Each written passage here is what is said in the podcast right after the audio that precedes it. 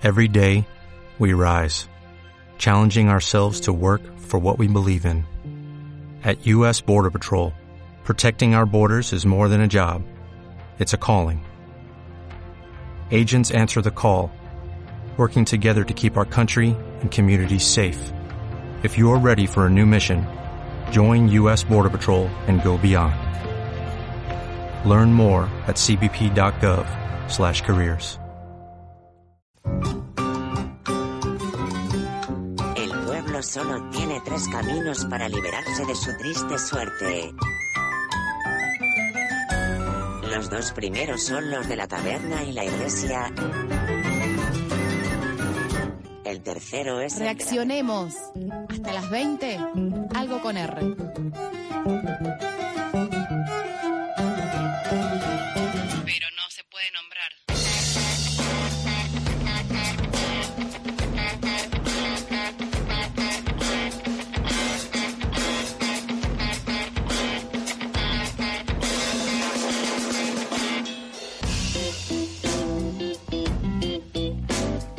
...21 minutos pasan de las 7 de la tarde, 22 grados 3 en la ciudad de Buenos Aires y te adelantamos que el viernes pasado por la tarde se presentó de manera virtual la serie Amenazas a la soberanía alimentaria en Argentina, cuatro informes que señalan distintos avances del agronegocio corporativo sobre territorios y sobre nuestra alimentación.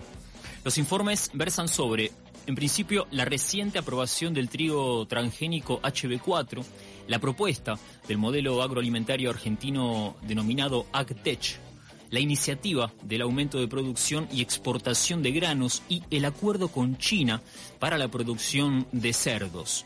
La presentación de este viernes fue moderada por la compañera Maru Waldiuter y participaron Rosalía Pellegrini, de la Secretaría de Género de la Unión de Trabajadores y Trabajadoras de la Tierra, y Fernando Frank, ingeniero agrónomo e integrante de la Cátedra Libre de Soberanía Alimentaria y Bioética del Sur de la Universidad Nacional de San Luis, con quien estamos en comunicación. Fernando, ¿cómo estás? Buenas tardes, noches. Acá Matías te saluda.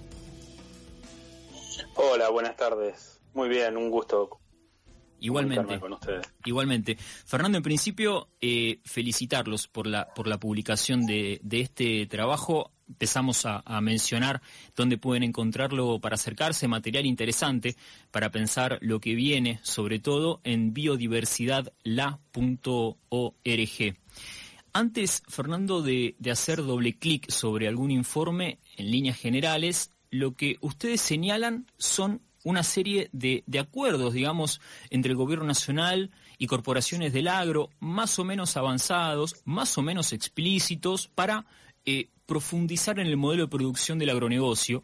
Esto vislumbran, eh, tenemos por delante casi como un programa de salida de la, de la pobreza y la desocupación, en palabras este, del gobierno nacional. Pero vuelvo sobre la pregunta, es, estamos señalando en estos informes lo que aparentemente va a ser un programa de desarrollo y de profundización del modelo en adelante?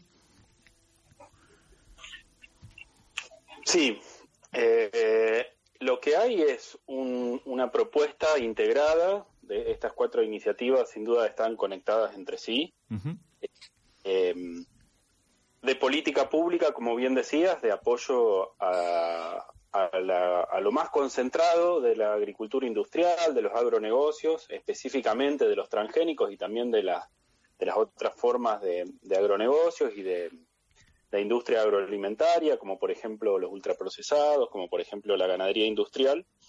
Eh, en un contexto de pandemia, eh, eh, en un contexto de pobreza, en un contexto de, de inflación grande, específicamente en alimentos, que supera al promedio, Sí. y en un contexto de deuda externa. O sea, lo que tenemos es una crisis múltiple, eh, además de la crisis ambiental, por supuesto, climática y demás, una crisis múltiple y una decisión muy clara de un gobierno eh, a favor de una salida, eh, redoblando lo- las estas producciones. Y a la vez una resistencia cada vez más articulada de muchos sectores de la sociedad argentina eh, en contra de, de estas iniciativas. Lo que el trabajo nuestro consistió en sistematizar un poco algunos argumentos y compartir desde las herramientas de la comunicación, de la investigación popular, de la, de la comunicación científica, eh, compartir estos argumentos para como, como una, un aporte para la construcción de poder para frenar estas, estas iniciativas que entendemos que en muchos casos son, son irresponsables, son eh, no están justificadas y están justificadas en un eh, eh, lo que escuchamos son discursos que conocemos bien pro desarrollo pro pro industria pro, pro, exportaciones que en definitiva lo que hacen es fortalecer la, la dependencia la contaminación la concentración económica la extranjerización bueno todas estas cosas que, que conocemos que conocemos bien. Un poco retomando y, recogiendo lo que palabras este, de funcionarios, funcionarias este, incorporan al debate, incluso también este, voceros un poco de quienes este, defienden o creen que es especialmente urgente enfocar este, nuestros intereses y nuestras voluntades al desarrollo y al crecimiento, precisamente para paliar en los niveles de pobreza que tenemos y de, desocupación, lo que dicen es no desconocemos quizás el impacto ambiental que estas prácticas podrían tener, pero el contexto de pobreza lo, lo, vuelve urgente digo, quizás sea un costo que tengamos que pagar, aquellas zonas de, sacrificio, este sea otro costo que tengamos que pagar. Y a mí me da la sensación, Fernando, y te traigo este, este debate acá, pero seguro que, que lo venís este, llevando de diferente, de diferente modo, eh, es incompatible, es incompatible poder llevar adelante una agenda de desarrollo con estas prácticas. Así es. Sabes que te escucho un poquito cortado, pero eh, creo que, comprendí todo. Em, lo que lo que hay es un debate muy profundo de del sistema de producción alimentario, que es lo que nosotros trabajamos en estos informes, pero además de otras prácticas extractivistas, como son el fracking, como es la megaminería, que no tienen que ver con la agricultura ni con la alimentación, pero sí eh, con, un, con un modo de producción caracterizado como extractivista, que bueno, tiene todos los problemas que, que bien conocemos. Sí. El debate político está dado de una forma bastante caótica. Eh, estas iniciativas no han, no han sido consultadas con las organizaciones del pueblo, no han sido consultadas con, el sistema público de ciencia y técnica, con las universidades, ninguna, ni el trigo transgénico, ni las megafactorías porcinas, ni la iniciativa para multiplicar las, las, exportaciones, ni la agricultura digital, ninguna de esas han sido discutidas ampliamente.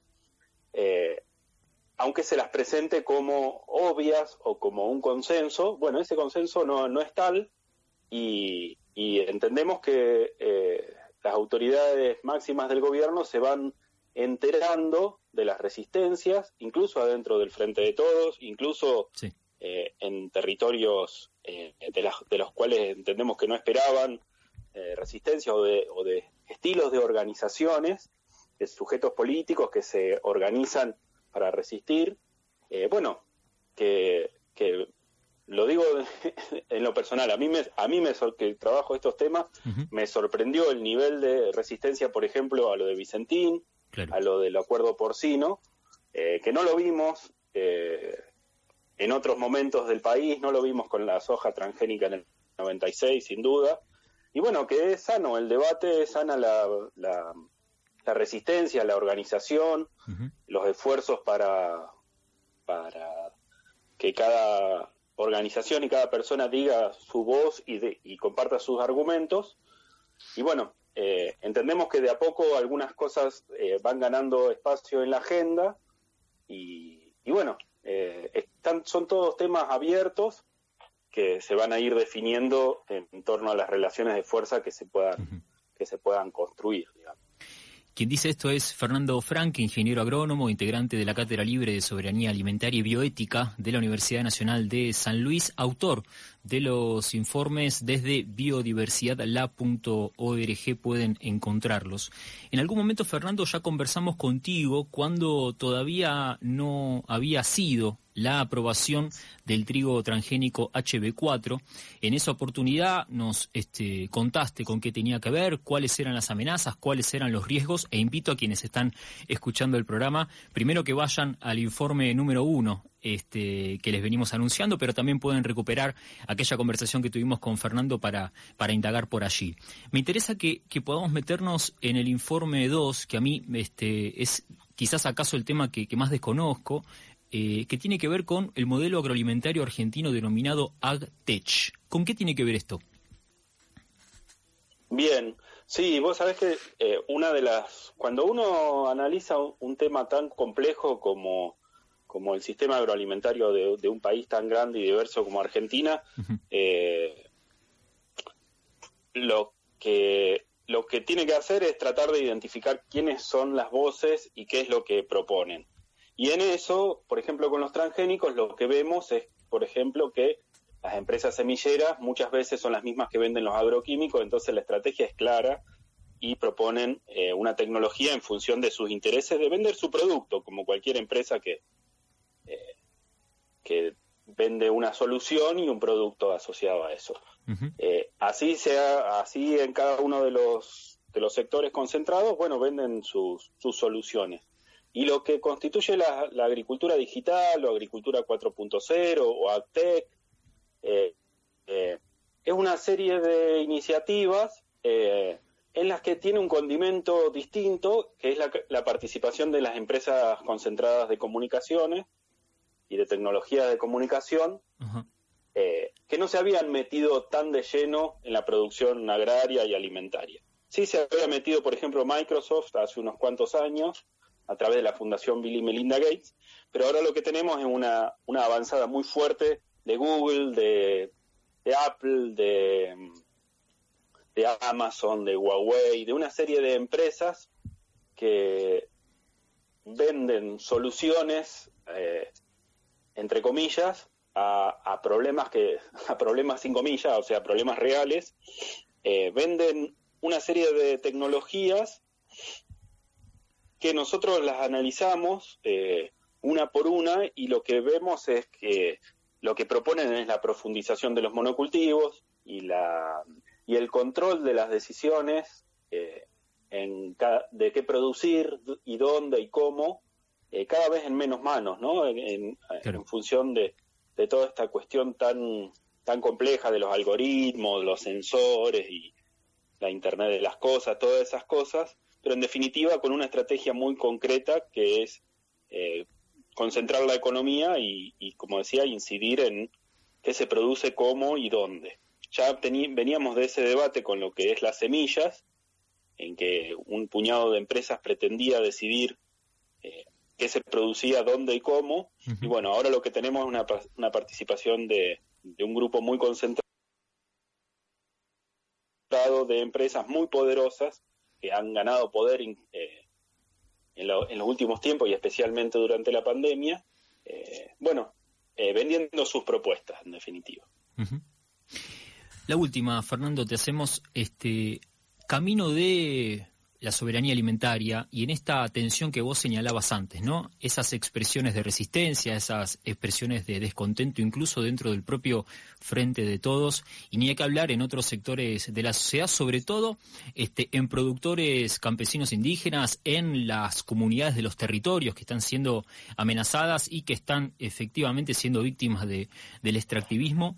Eh, se impulsa un modelo que tiene que ver con la producción de alimentos y no con la producción de, mercancías. La pregunta que me hago y te, extiendo es, ¿qué podría este gobierno nacional, qué políticas concretas de fondo, o al menos algunas no tan de fondo, pero, pero de fomento, este, para aquellas experiencias hagamos el recorte en lo que tiene que ver con la producción de alimentos, este, se pueda colaborar desde el gobierno de la ciudad. ¿Qué políticas públicas en concreto podría llevar a cabo el gobierno nacional para el fomento de este otro modo de, producción de alimentos?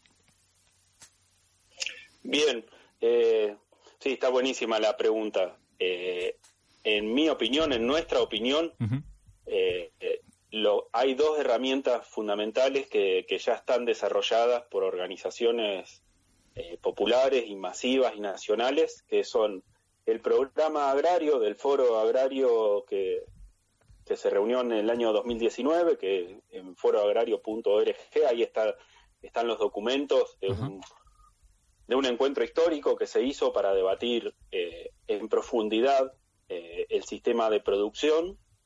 Y lo otro es la Ley Nacional de Agricultura Familiar, que se aprobó en el año 2014 y que todavía no se reglamentó. Es una ley muy integral, muy de avanzada, y que pone sobre la mesa los reclamos históricos eh, de, por ejemplo, acceso a la tierra, acceso al agua para producir y para vivir, eh, frenar la concentración de las semillas y, promover las semillas nativas y criollas, eh, vincular la producción con la educación rural, con la salud. bueno, hay una, una serie de, de, políticas muy concretas a nivel nacional. Clarísimo. También en cada una de las provincias hay eh, discusiones avanzadas con respecto a esto.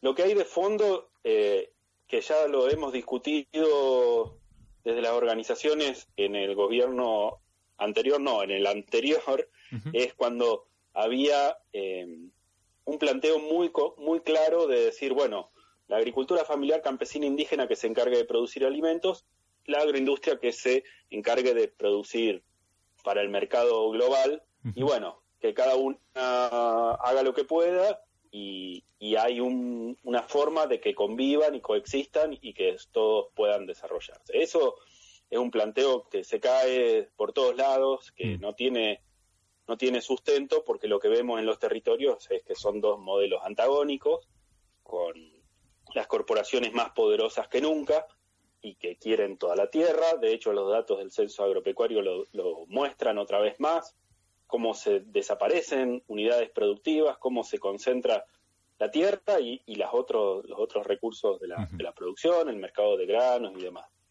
Entonces, por un lado, una política, eh, por eso trabajamos las amenazas a la soberanía alimentaria, porque además de fortalecer los, eh, lo sí, o sea, que es eh, la producción diversa, la producción local de alimentos, la, semilla nativa y criolla, hay que articular los no, frenar los agrotóxicos, frenar los transgénicos, frenar las megafactorías, frenar este, los monocultivos, en definitiva, y, las, y estas avanzadas de la, de la producción agroindustrial.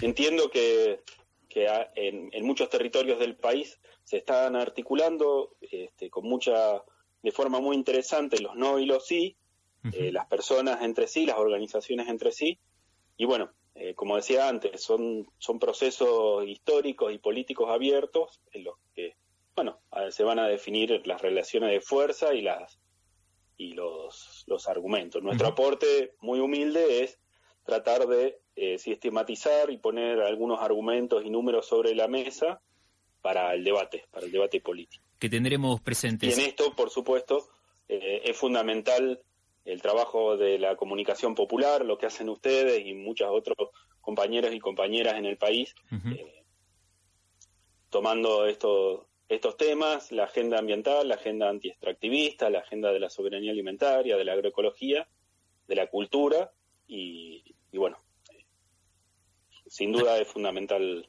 ese, ese trabajo. Clarísimo. Por eso, por esa razón, probablemente en algún tiempo te, te volvamos a, molestar, Fernando, con algunas otras, algunas otras preguntas. Te agradecemos por ahora el tiempo y la claridad de siempre. Un abrazo grande. Un abrazo grande, no es molestia y un gusto, como siempre, conversar con ustedes. Fernando Frank, ingeniero agrónomo integrante de la Cátedra Libre de Soberanía Alimentaria y Bioética de la Universidad Nacional de San Luis, recomendamos los cuatro informes publicados en biodiversidadla.org. 39 minutos pasan de las 7 de la tarde. 4864-0489, 4866-1095.